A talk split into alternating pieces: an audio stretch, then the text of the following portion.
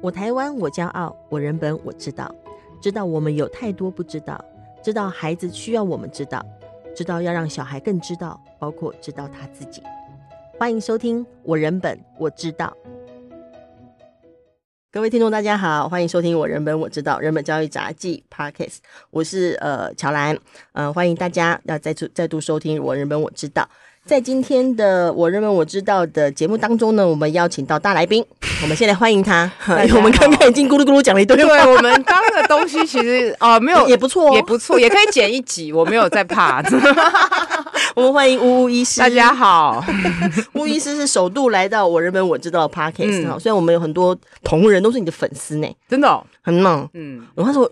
很不好意思，我看啊，什么乌乌医师，我之前还不认得呢，拍谁？但是我后来听，哦，蛮有意思的，怎么没有早一点认识？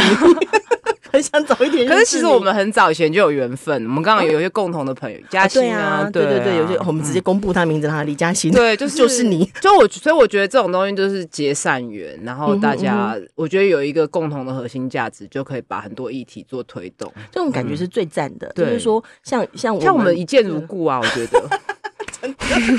跨越的都差距 啊！对，那就是就是我说我刚刚说那个感觉很棒的一是要讲讲说，虽然我们呃之前不见得有一起做什么事，欸、但是我们但我们是同一件事，对，我们等于一起在做什么事了。不管是关心儿童、关心人权、嗯、关心妇女的呃整个身体自主权，嗯、或者是呃对于一些社会公益的关注，嗯，实际上我们没有一起做，嗯、但好像也一起做了，在不同的地方，在不同的议题上。对，那我们要不要讲一下我们今天要讲的主题？我们今天呢，呃，首先，首先还是先请乌乌医师聊一下啦。哈、嗯，就是我因为这次会呃再邀请乌乌医师来到节目当中，除了要谈一下你你在关注的一些题目啊，嗯、包括性教育跟、嗯、呃女女性的身体自主权的题目之外，那当然也是因为在这次我们处理台中的呃那个资优班的性侵案，嗯、所以在案子的过程当中，其实有很多题目可以讨论。哦、那我知道你也蛮关注这个事，嗯、非常关注，也加入了联署哈。那当你听到这个案子的时候，你当时最大的就你。马上要要出你心中的感受跟想法？这种这种这种案子，我都其实我先讲我的态度，我都会低调关注，因为因为如果我很高调，可能我的粉丝什么，也许可以更高调，可是会我怕模糊焦点，对，然后就是大家会觉得哦，无疑是关注这件事情，然后就被。光环搞不好会拉到谁的身上，这样子，oh, oh, oh, 对，然后所以我觉得这种这类事情很难聚焦，因为它是不开心的事情，就是听了会难受啊。对，所以像我今天上要谈这个议题，虽然我们现在笑笑很开心，可是我们在事前做准备跟沟通的时候，我看这些资料的时候，其实会蛮触动的，就是包括之前沉默啊，或是一些性侵啊，然后很多人他的。方式，大部分的方式可能就选择不看啊，这些事情很，因为难受的事情，大家最好不要知道，不要不想要不想别人之苦嘛，这也是不想旁观他人之苦。也是很多时候，如果在校园当中有性侵的事情发生，有人会追问说，为什么那学校的老师不愿意处理或者干嘛？对，但很多老师他心里面有个默默的心情，就是他要去面对，他是难受的，对，就这个，他觉得他是他自己被指责，所以即使不是他做了这件事情，他还是会把自己。带入老师那个框架，那个一方面是这样，一方面是人们不太喜欢，或者是面对性侵的议题感到难受，他想要避掉难受的感觉，所以他不要面对。就是就是有点自己解离掉这件事情，然后去回避这些感受。嗯、然后有一些人更糟糕，他可能会批评，就是说有可能吗？隔这么久是真的吗？那对，就质疑了。不要骂老师好不好？老师也很辛苦，就是反而会质疑。所以那时候我其实情绪很激动，因为同一个时期就是也有别的新闻，嗯、但是为什么这个？台台中这个事情，大家不去关注，就是其实说的很激动，说觉得关注还不够多，对，关注不够多。然后又有前一阵子之前一开始的时候，媒体不太报道，对对对，一开始根本没人报道啊，然后新闻都压下来，关注很少。因为因为也许人本觉得我们做了很多，我不是在批评说人本没有真的让这件事发酵，而是大家好像不愿意主动的去关心。我觉得这件事情很严重，哎，就是那是我们的小朋友这样子受到了欺压，而且我我知道为什么我这么激动，因为这。这些受害者跟我年纪非常接近。哦，是哎、欸，对他们可能大我一两岁，嗯、就是都是在那个升学压力最压迫的状况下，哦、那个年那你们国中的这个时候，对，所以我我我的同温层很激动。那我以为这件事全、嗯、全，因为大家都分流嘛，其实没有，嗯、很多人都不知道这件事情。对对对，对。那所以这件事就是性侵校园性侵困难点、啊。再来就是，我觉得性侵。加上儿童未成年，然后加上校园，这个就好几个议题。未成年，他的心智没有成熟，那得到的性的教育的知识是不够的，然后，然后在过去至少我这个年代，也许现在也是，就是。师生的关系是非常极端的上对下，其实这也是这次这个这个 case 大家特别，因为我们过去处理那么多校园性侵的案案子哈，当然这当中也都有威权的问题，嗯，非常有，像台南的案子，呃。这至少有两大两件大案子哈，都是二三十年，然后二三十个受害者。那他的手法就是很清楚，就是他会体罚，他会骂，对，然后而且他是名师，就是严师，没错，还可以开补习班，对对。那这次台中的案子也是，他就是资优班的老老师，而且他也是开补习班，也是个严师，没错。就是好像这种管控的这个这种文化就是用控制啊。然后，因为我觉得性这件事情就是权利嘛，就是。呃，它本质所有的事情其实最根最根本还是权力结构。那所以性只有没有，就是性不是真的是性，它就是要拆开，它有中间还有一个权力的关系。那所以，我我觉得这这件事情，我为什么现在听众朋友可能觉得很激动？因为其实我在我高中也有类似的状况，你是说那种管控的，哎，而且有到性骚扰，我觉得对，学校老师哦，对我我在这边，这是我自己个人发言了，就是说我们班的时候，我们有一个。化学的化学老师，嗯、哼那嗯，他其实就是也是类似这个台中的案件，嗯、他会说他可以通灵，嗯、他可以看到、哦、猜到联考的题目。哦，那他上课非常凶，会就回过头来丢粉笔，嗯、然后但是他会就是叫我们的。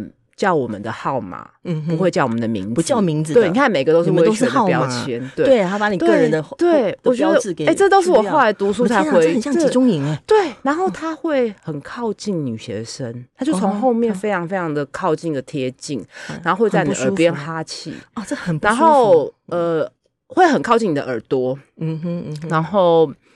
班上就是几乎十几二十几个人都会被他这样骚扰，因为他就当众哦，大家现在可能没办法想象，他就是真的在全班的面前，上课期间，对，然后就很靠近一个人，然后对着他耳朵哈气什么之类的。从后面，其实我也有被对待过啦，但是我我当时是觉得你这个老师怎么那么靠摇，怎么那么烦，但是不会去把它连结性，因为没有人教我们，我们不知道，我不知道那是性暗示，就觉得不舒服，对，觉得很不舒服，觉得你很烦，然后也会有一点点害怕。虽然我是一个很叛逆的人，就是也会有一点害怕，说会不会得罪。他，我的化学会退步。其实根本没有关联，对，但是会有会有这个连接跟那个心情，嗯嗯、就是说老师好像就代表一个你，如果你要面对升学、面对考试，一个重要的 key，对对对，你怎么可以把这个 key 给丢掉？然后我们又是理组的嘛，化学的分数其实就是也很重，每一科都很重，很关键哦。对对对，然后。他在外面有开补习班，你看像不像？Okay, 所以对，都好好。然后他会讲一些言语的，比如说我们中午会睡觉嘛，他、嗯、第一堂课有时候睡到老师来才醒来，嗯、那桌上就会流口水，他就会说、这个就是处女的口水，还会这样讲、哦。对，其实这个就是性骚扰、啊。对呀、啊，对呀、啊，好难受。然后就是，但是我当下，我们当下真的没有难受。他后来才回想，恶心、讨厌，呃呃，我觉得没有那么负面，哦对，没有那么夸张，只有觉得烦、害怕，没有这种恶心、讨厌的感觉，就是因为社会氛围不一样，这很有趣呢。可是我们事后讲起来，就会马上冒出来是恶心，而且很想要，就是因为我我当医住院医师实习的时候，有曾经在台大医院看过他，就是看过他来看病，我当下真的很想要从。我当然知道打人不对，但是要超去打他，你知道吗？当然，但是你你那当下国中高中的时候，你根本没有没办法，没有你你根本没有，你根本没有被启蒙，你根本不知道这是不对的。这还是要跟启蒙有关。对，就是所以为什么那些人当他会隔这么久才说被性侵，因为他根本就不知道发生什么事。确实是这样，是啊，非常是这样子。然后他就觉得怪怪的，但他说不出。这个老师他呃，真的有人去他补习班，所以我我。看到这个新闻的时候，我真的很激动，因为觉得会不会有人在补习班被他性侵？是是，就你就不会不知道嘛？对。然后其实我在刚有 PTT 网络的时候，我有把这件事写上去控诉。结果下面的网嗯，下面的网友就是很恶劣啊，就会说：那你当年怎么不反应？就跟现在的态度反应都，你当年为什么不反应？那那为什么？呃，你当初不讲，现在要说，那你事后才越讲越不对劲，就是那种很很恶心的话。嗯、然后你现在才不讲，就是所以整个事情，我觉得基本上是一模一样。所以难怪你们刚刚提到说，很多人他很很难同理，对，他就很难同理。但是这件事情，我相信不会有人觉得我在说谎嘛。那呃，其实过类似的状况的人很多，就是嗯，都那他也。类类似名师嘛，能开补习班是对，所以有有些时候是那个年纪的孩子，或那个那个时候那个文化氛围的小孩，嗯、大家的反应模式是说，好像把他当成啊，好像老师就会就是这样，对，理所当然。然后你会觉得有点烦，然后很害怕上他的课，嗯、连恶心讨厌感觉都没有。现在想起来就会，其实我有有几年想到这件事的时候，很气当年的自己，怎么那么？为什么会想到这件事啊？人都是通常看到类似的状况，对，对，就是持持续，其实人本都有类似的，比如说一些倡议或是书籍，就会看到，然后你就会连接。而且我觉得人到中年，其实会一直去想以前的事情啊，然后再加上，呃，其实现在就是你如果很关怀一些儿童性教育，你就会又联动到说，哎，那我以前是怎么学性这件事情的？然后就会发现以前什么都没学到啊。然后，对，事实上从性教育这一点也可以讨论到说关于。对，一一旦谈身体自主权，就一定会去讨论到对威权的看法。哎，对，因为我们通常是在威权的面前，就好把很多威权的一些去侵犯身体自主权的做法放下，你就会被他合理化，对不对？可以体罚，所以我觉得要可以这样哈气，要拆，要每个议题都要每个元素都要拆开。就是我们就是要真的是要去威权化，然后老师不一定，父母跟老师不一定都是对的，要事情是怎样就是怎样。然后所以性教育，然后再来再谈性教育，就是一个一个要拆。开每个都很重要，可是每个要拆开。如果混在一起，你就会变成说，对啦，你你性骚扰、性侵是不对的呃。可是你把老师这个 title 放上去，或甚至加加内的，就会觉得说，哎，好像没关系。就是要把它真的很拆解出来，拆开一下。所以那个那个当年，我觉得是很多威权权利，然后。对性完全不理解嘛，因为那个年代就是二二二十几年、二三十年前，就我现在四十岁，所以那是高中的时代。那这件事其实已经就算是过去了，但是就会让我觉得这件事情真的很困难处理。对，呃，尤其是当他大家会觉得，可是呃，你又没被侵犯，可是对。对我们那种这个这一代的我们的我们班同学讲起来，其实其实他到现代的社会标准，大家已经会清楚说，这其实应该是一个侵犯。但那个时候比较没有这样讲，直直接直播就上去了。如果现在的 现在直播的，我要讲这是因为我高中是一个很会作乱，然后会跟老师，我已经觉得我那时候很反权威了，应该是这样。对，可是还是会有这种反应。对，就是我高中认识我的人，就是我我就是我高中的理一个平头，然后非常的叛逆，但是。因为工会也不错，所以大家也不会怎么样。可是那个年代没有这些资源，嗯、就是我们也不知道。就算我们真的觉得被迫害，我们也不知道哪里求助。嗯、那回过头来，我我我这件事我完全没跟家里说、欸，哎、哦，我当时也不想到讲，对？我到这边我才惊讶，哎，我这件事我其实我都很、啊、是自然而然，因为对，为什么？不是如果你当时如如果因为如果当时没有特意把它当成某种侵犯或者某一种。性骚扰的话，不会，只是觉得老师很讨厌。可是我会讲，我这件事情，我我我都会跟我的每一任男朋友都会说，然后现在先生也知道，也会跟呃，就像我这样，我也我我已经觉得这件事情对我没有伤害。可是我发现我从来没有跟我的父母到目前为止吗？哎，都没有讲，都没有讲过。哎，我我好惊讶哦。是没有机会呢，还是没有想过？我觉得当初可能，我觉得这就是当初为，所以为什么那有一些受害者的父母非常的觉得，怎么你到现在那个？因为我我我觉得当初我没有跟你说，嗯哼，是因为你我说你我说了你也不会相信我，对，然后会先啊，现在长大了，这件事情就像木马城市一样植入了，所以我我就不会是说，因为我会觉得他一定会跟我说。而你想太多，老师就这样，他也是对你好，就就你会，你自然反应就会觉得他会这样子，反应就是这样子，就是因为我你要想我的父母。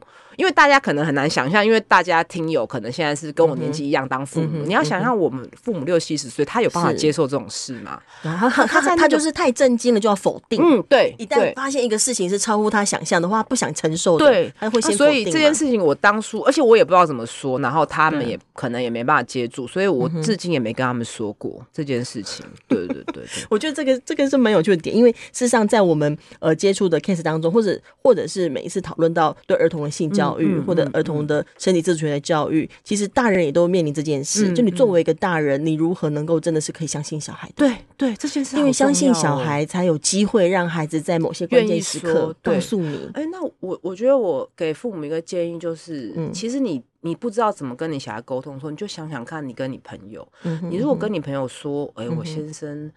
嗯呃，我先生会对我会打我什么时候？嗯、哼你的朋友，万一你有一个 A 朋友跟跟你说，我、我觉得怎么可能现在那么疼你？嗯、哼跟一个 B 朋友说，真的、哦，那我我们要我要陪你去验伤或什么的，就是两种态度。你你以后还会跟 A 朋友说？不可能呐、啊！嗯、就是你把小孩想成是同辈的朋友，你就知道，如果他跟你说什么你都否定，嗯、那他当然会觉得，哎呦，那那我不要跟你说。就觉得人性自我保护，就像我保护了自己，我保护了二十几年一样。对，所以就是说，小孩讲很多很细微的事，比如说这东西很难吃，我不喜欢吃、欸，哎，那你就是。你要先接哦，对，是不好吃，但是你这样说，妈妈会可能会不开心，至少先肯定他的感受嘛。对，你不能就是直接给他否定，然后就说，嗯，哪有怎么可能不好吃？就是我觉得是一点一点细细微微的累积，是蛮重要的。而且他是他他所影响的，不会只有说在处理性教育的事情，他影响是整体的整体关系。因为嗯，那那至少在谈性教育的时候，像刚刚提到说，很多说是性的启蒙啊，性教育不了解啊。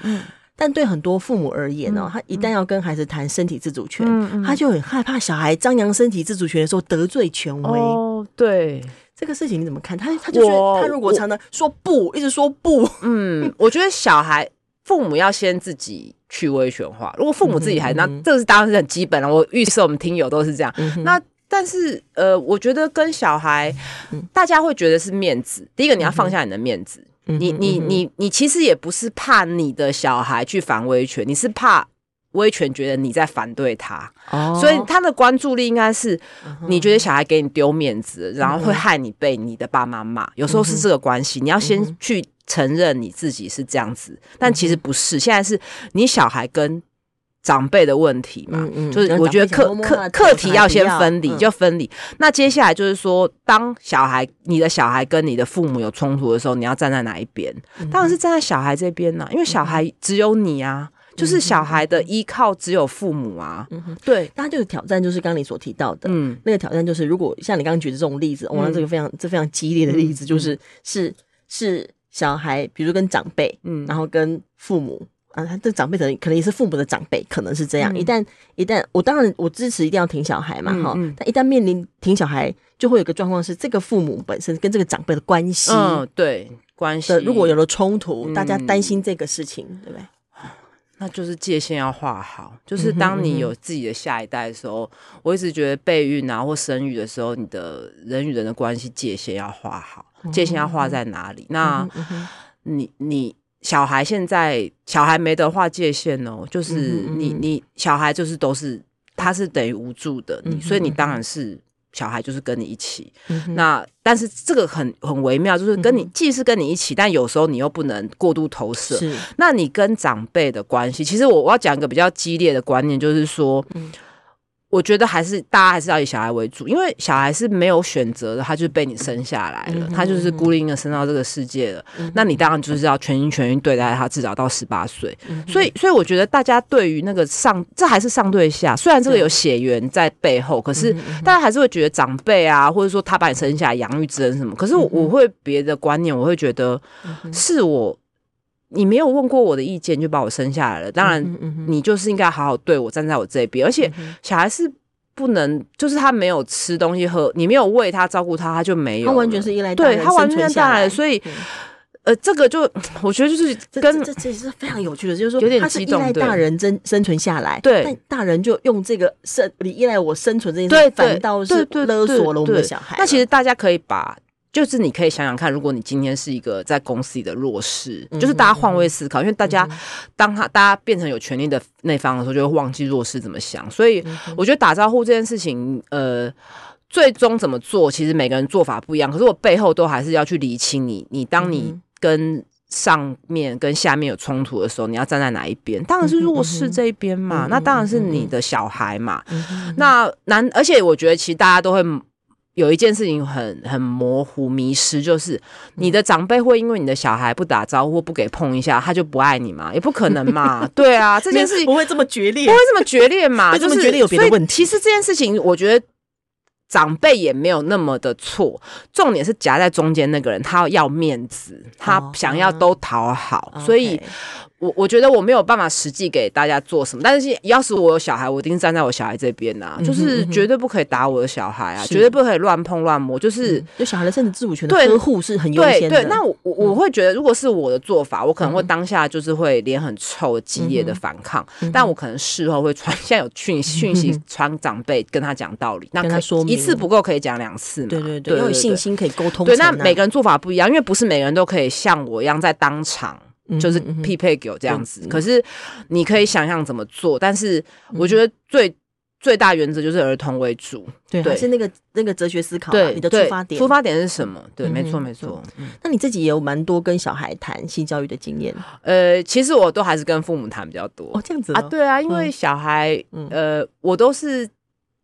我觉得很难呢、欸，就是都是认识妈妈嘛，然后妈妈会讲说小孩讲什么，然后都是妈妈或是爸爸是我的一个窗口嘛，哦、他们讲他们小孩，然后再分享，其实都间接。我觉得间接也有好，就是因为很多爸妈自己也不会，确实，对。我我觉得我觉得这整个性教育的这个这个过程哈，嗯、就是说大人要学会，他透过他要为了他的小孩而来学会性、嗯、性知识、嗯、性教育、嗯、情感教育，我觉得对他自己本身是一个重要的解放哎、欸，对。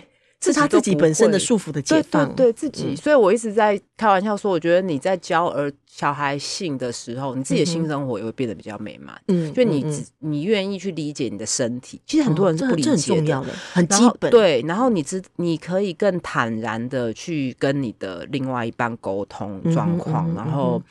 嗯嗯，你知道这些知识要怎么传递给小孩？那所以我觉得第一步就是态度，你要放下你的羞耻，然后你要愿意去谈，这就很难了。这光是这个，这个很基本。然后再来就是你要去理解知识，你要承认自己其实很什么都不会。那欸，当然不是说我什么都会，是因为我刚好学这个，然后可能看书吸收之后，你要。正确的知识，再才开始慢慢的带入说哦，性是什么啊？精卵结合啊，性行为是什么？才会受孕怀孕啊？月，所以切入点可能是月经，或是说附近邻居有人怀孕，这个就是一个最基础的。那我觉得至最至少国小就要开始教。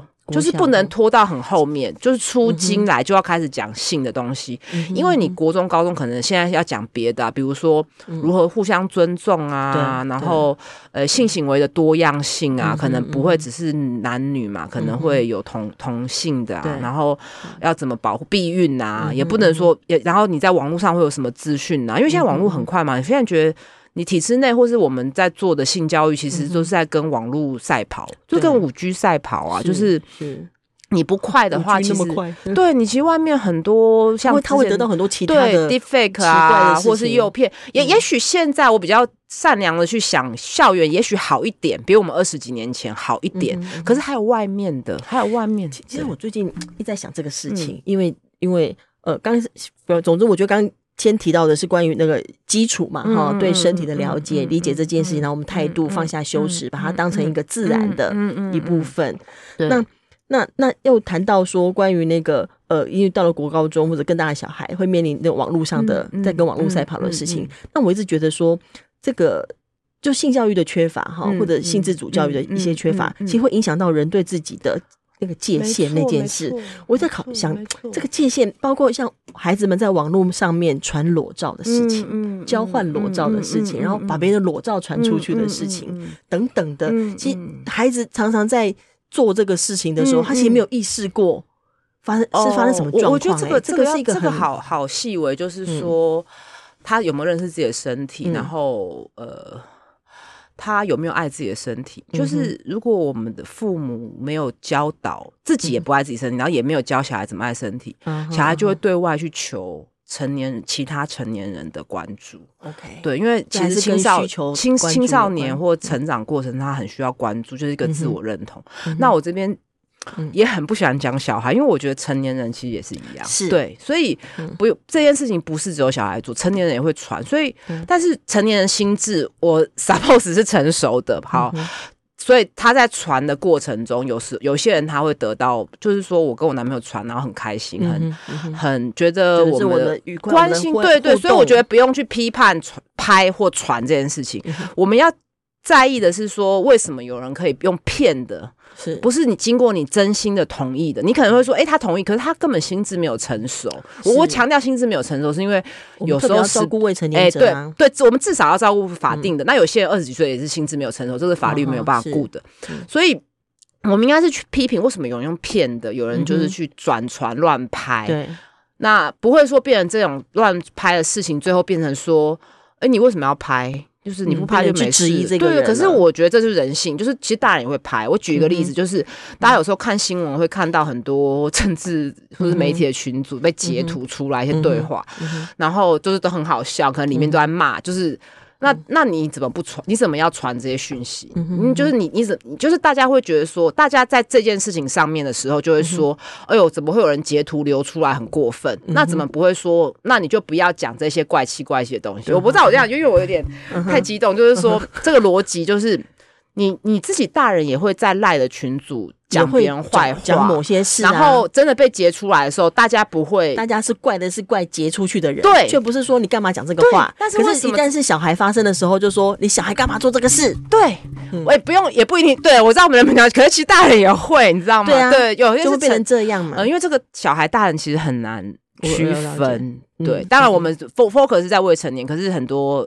比如二十岁的女生，她如果心智上不见得成熟的话，而且他们没有受过性教育，我们我可以说在性教育方面未成年，了解了解，所以那个部分对如何身体的理解，然后爱自己的身体，爱自己的身体就是非常重要的要点。所以这真的很，我觉得很难谈，就是太多元素了。嗯哼，对，就是每我们刚刚讲每一段话，可能就可以一一两个小时的讲座都谈不完。而且我觉得像这种议题，其实要。不会只是专家谈，就是大家都要发声，就是他必须从他自己出发来想，哎，对，他才会知道说他到底是卡在什么地方。对，没错，没错。所以从更小开始教育很重要，嗯，尤其现在网络时代，他们随便就传。像我们以前在那种封闭的年代，嗯，也许校园很很权威嘛，可是没有网络啊，就在家，然后就乖乖，就是跟现在又是不同的议题，所以会一直觉得性教育非常的。重要就是，嗯嗯嗯、但是好像 就是体制内做很慢呐、啊。对，嗯、因为刚刚谈到说，那性教育里头包括那个认识跟爱自己的身体，嗯、对，信任，对，你看，光是从不要有羞，父母不要有羞耻感，然后知识。嗯月经什么避孕，什么是性行为，然后到透过就是爱自己的身体，嗯嗯嗯、然后你才会爱自己身体，你也知道基本，你才知道哎，到底什么是欲望，什么是性，嗯、什么是性欲？那我的性欲要怎么去排解？嗯、那呃，还有情感教育，蛮需要先从大人做起。对，大人都 这些都不会，大人至少把欠他们的给补回来。大大人就不会，大人情感教育很差，啊，才会四五十岁情杀什么一大堆问题。那但大人很爱骂小孩啊，都说成龙小孩都这样，对对对，自己自己更糟糕，好不好？大人更糟糕，因为小孩顶多哭一哭二闹，可是伤害力更强。没有小孩一哭二闹，大人会直接上吊，哎，大人会直接自杀或是杀别人，哎，所以我觉得这个这个真的是大人要先做起，是是，确实是这样，哎哎。我我们时间有限，但是我觉得真的还蛮 可以。就是我讲过一开麦，我就随便 一直讲，一直讲，一直讲。你真的下次有机会，我们可以再多聊一点。但是，但是如果我们，因为我们还大概还有一点点时间呢，哈，就是说到到到，如果我们节目已经差不多到尾声哈，你有没有什么你觉得还想要补充谈的观点？不管是针对刚刚谈的案子，嗯，或是关于呃刚刚讨论到了性教育的题目的部分，哈，虽然我自己还很想。我我我本来还想追问一个，如果我们还可以谈一点点，可以可以，就是因为当我们谈性教育，在谈蛮多，还是要谈信任，嗯，信任很重要，从信任自己开始。但是我们在谈呃性侵害防治的时候，就碰到这个问题，嗯嗯，就是在性侵害防治的时候，就是你你你一方面要相信自己的感觉，嗯，然后又要碰到说你好像要对别人不信任，嗯。我我我一直觉得在性教育跟性侵害防治上面的讨论，这个题目是蛮有趣的题目，因为我们不是要教导小孩对谁都不信任嘛，就所以又回过头来讲，小孩的信任跟安全感是谁给的？其实就是父母无条件的爱啊。就是当他一直在生育、照顾小孩的过程中，他是小孩觉得他回过头来，父母都一直会在。那不管我，不管孩子做错什么事，我自己做错什么事情，呃，吃饭不好好吃啊，或者功课不好做，父母都还是永远都会在这边。那小孩在这个过程中就会长出自己内在的安全感，他就会相信，就比较容易相信自己啊，然后少一点指责跟打骂嘛。那他自己个人安全感、信任感建立起来之后，嗯哼，他比较可以区分，就是这个世界的纷纷扰扰。对，因为其实我觉得信任自己，那嗯，接下来你就是看你自己的力量在哪。像我，像我都是百分之百先信任别人，因为我是一个很有能力、力量的人了。我已经长到现在这样子，就是也有很很大一只，然后也也算是社会地位不错的。但如就是，所以我都倾向先信任，因为我比较容错的空间。那所以其实这件事情是我觉得是流动，就是你对外的信任，但是不会变的是你对你内在的那个那个信任，就是你自己相信自己的安全感，嗯哼嗯哼，然后。如果每个人都可以做到这样子，社会当然就是会更有那个强烈的连接。嗯、对，他如果有内在的安全感的话，嗯、他就是对于那个判断，他就不会不会只是变成疑神疑鬼或者被恐惧绑住。我觉得乔安讲的很好，嗯、就是大家一直会说小孩你要懂得保护自己，嗯、然后你要懂得去分辨。其实我们以前小时候被教说你要真的是坏人呐、啊，你要知道。啊、那这个方式这个问题有两个，就是说小孩其实不会辨认，然后再来就是坏人不会写在脸上，就是因为是那种二分法贴标签嘛，嗯、所以。所以小孩，呃，应该是说小孩自己知道自己很是被照顾、被保护的，嗯嗯，不是他小孩要去保护自己，小孩要保护的是自己内在，而我很有安全感，我很爱自己。那接下来其实是靠大人的力量嘛，对，啊，大人其实有时候也不会保护自己嘛。你看被诈骗的人很多都是大人呐，很多是对对对，还是很有学士地位。我觉得这个很很很难，就是很个人化，每个人他。所以我觉得最基本就是有听到这边的父母，就是我觉得不要，嗯、就是你要付出很多给你小孩，那让你小孩变得很有安全感之后，我觉得接下来其实有有时候你就可以慢慢放手了。然后他，然后你给他这些知识跟你的跟养分能量之后，他他会有他的际遇嘛。那那我觉得我们台湾可能刚好相反，就都不教，然后一直管。嗯，然后之后要他要懂得辨明辨，对，但是我没有，你没有告诉我要怎么明辨，你就是都讲一些教条啊，他也他，而且他被管久了，就是对自己是不信任，对，是最可怕的事，对对对。大家对自己不信任的时候，他如何可以去对没防止被骗呢？对，所以大家也不要觉得说听了这样你就可以马上做到，我觉得这是累积，需要时间。但是就是我觉得观念基本的观念，而且还要先从疼自己开始啊。对啊，很多大人是需要先能够啊，因为他以前也是一个被欺负的小孩，对，因为很多爸爸妈妈他们都很很认真、很努力、很想要为孩子做更好的安排。所以，所以我大部分的业务其实就是在照顾新手爸妈、新手产，因为我觉得他们哦，你是妇产科医师，对，就是 care 他。们这一块，然后希望他们更强壮、更有力量、更有知识去带养我们的下一代，这样子。嗯嗯，OK，好，好，我们今天节目时间差不多到这边。那我宣传一下我的书，就是有出三本书，那我就不一一念，就是我是巫医师，然后我有出三本书，那我你不一一念念一下吗？好，不好意思，第一本是运动运瘦，就是在讲孕妇可以运动的，然后第二本是无框身体，在讲一些女性医疗的知识，就是第三本是。好运做自己，就是在讲把怀孕这件事情讲得更清楚一点。OK，那我有我的 podcast 叫做“呜呜陪你聊”，就是刚刚讲的很多东西，我可能一集一集会拆解出来，然后再用对谈很轻松。就是那那在那个节目，我是蛮嬉笑怒骂的，就是。那个节目的初衷就是让新手爸妈在育儿的过程可以疗愈，然后得到知识、得到力量这样子，然后不不再感到孤单。对，嗯，对，每个人都是很需要这样的陪伴。对对对对对。OK，好，感谢吴医师，谢谢大家，再见，拜拜，拜拜。